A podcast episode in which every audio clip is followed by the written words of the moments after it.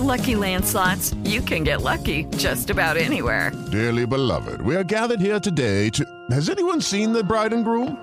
Sorry, sorry, we're here. We were getting lucky in the limo and we lost track of time. No, Lucky Land Casino, with cash prizes that add up quicker than a guest registry. In that case, I pronounce you lucky. Play for free at LuckyLandSlots.com. Daily bonuses are waiting. No purchase necessary. Void where prohibited by law. 18 plus. Terms and conditions apply. See website for details. Así sucede con Carlos Martín Huerta Macías. En este podcast recibirás la información más relevante. Un servicio de Asir Noticias. Llega el viernes, un día como siempre muy bonito porque nos abre el descanso del fin de semana, pero también porque aprendemos mucho y tenemos tarea de el sommelier. Tarea de una persona que sabe comer, tomar vino.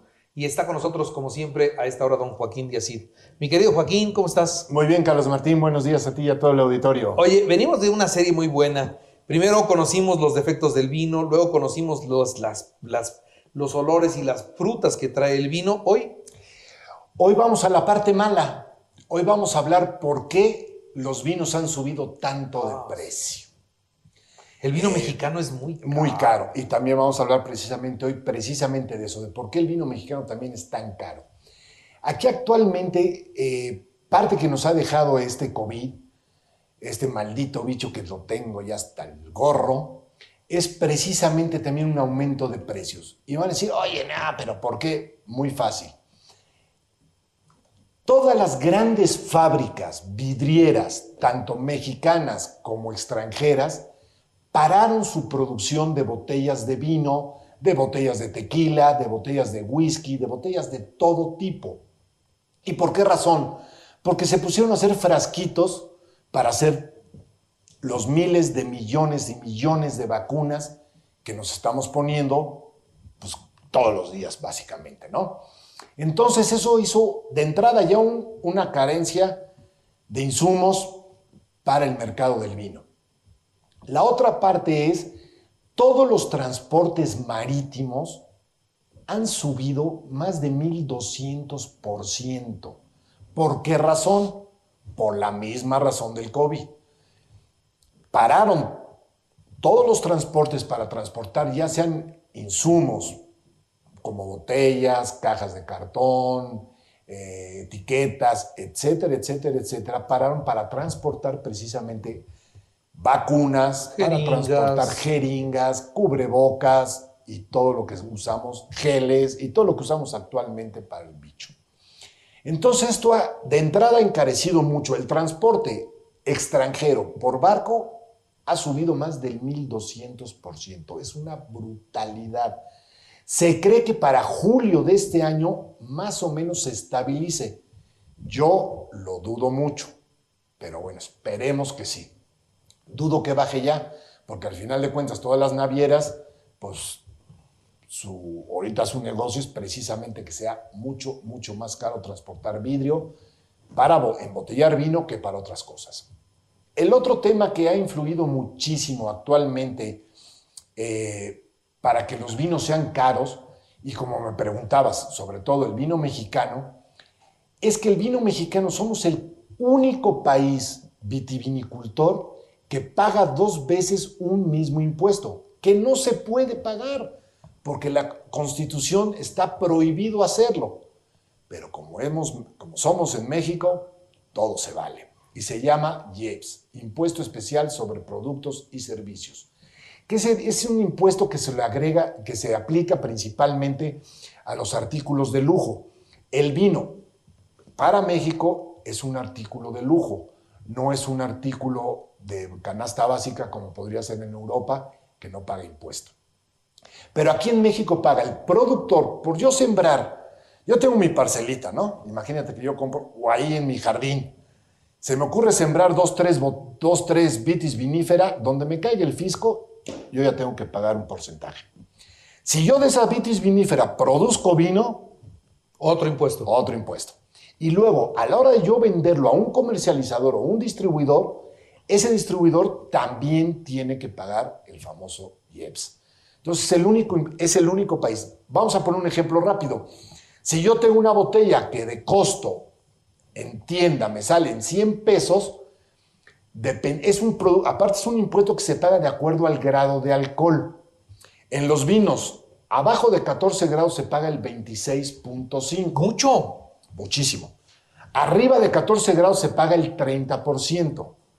Arriba de, si no mal recuerdo, 35, no, 30 grados de alcohol, se paga el 50%. ¿Va? Entonces, un vino que cuesta 100 pesos, pues 26 pesos, digo, es un ejemplo burdo Sí, que no es no, así, pero, ¿no? pero muy ilustrativo. Pero no es así. En 100 pesos que me cueste un vino, 26 pesos, 26 pesos son de IEPS, más 16 de IVA. ¿Vale? Entonces ya imagínense cuánto me va a costar esto. Es un vino de 100 pesos realmente, ¿cuánto me debe costar? Pues muy económico. Ahora en México... Menos de la mitad. Claro, ahora en México, si es mexicano, aplíquenle un de 12 a un 14% que pagó el productor. Entonces, pues, ¿qué estamos haciendo en México? O sea, pagas menos del 40%. No, O sea, claro. el vino realmente costaría el 40% de lo que cualquier botella mexicana. Claro. En el caso de una botella de 100 pesos, tendría que costar 40 pesos. Claro. Por eso también cuando vienen vinos de Chile muy económicos, pues todo el mundo dice, ¿por qué está tan barato este con- contra un mexicano? Claro, porque en Chile no pagan ese IEPS que paga el productor. Al final de cuentas, al introducirlo en México, se tiene que pagar ese IEPS, forzosamente, dependiendo del grado de alcohol, pero solamente se paga una vez. Más aparte, si hay acuerdo arancelario con el país o un, un, este, ay, el alemán, un tratado de libre comercio, un tratado comercial con ese país, pues se pagan menos aranceles para importar ese vino. Entonces, por lo tanto, sale mucho más económico que un vino producido aquí en México. Eso me parece increíble. A ver, entonces, por ejemplo, y, y esto es una, es una pregunta de muy malos bigotes para los mexicanos, pero realmente así es. Si yo compro un vino de 100 pesos mexicano y un vino de 100 pesos español o chileno, voy a tener mucho más calidad en el chileno o en el español por 100 pesos que el que tengo por el mexicano, porque el mexicano el 60% es de impuestos. Claro, O sea, en la realidad, este vino de 40 pesos contra uno de 100. claro. Así debería de ser en cualquier país normal productor o de vino. O sea, un país vitivinícola. Y en cambio aquí en México seguimos pegándole. Afortunadamente, ¿qué está pasando ya? Ya hay una iniciativa actualmente eh, en la nueva miscelánea fiscal para este año 2022, en la cual posiblemente ese IEPS ya no se, ya no el, el distribuidor ya no tenga que, eh, ay, cómo se me fue la palabrita, que lo traspase o lo derogue o lo traslade. Lo deduzca. O lo- no, no. Puede deducirlo porque lo traslada. ¿Sí? Al final de cuentas, el, el- el- el consumidor final es el que lo va a pagar. Sí. O sea, nosotros. Pero ya el comercial o el distribuidor ya no, no va a ser deducible para él. ¿Qué va a pasar entonces? Que vinos muy económicos extranjeros van a subir de precio. ¿Qué va a pasar con el vino mexicano? Va a ser más barato. va a bajar.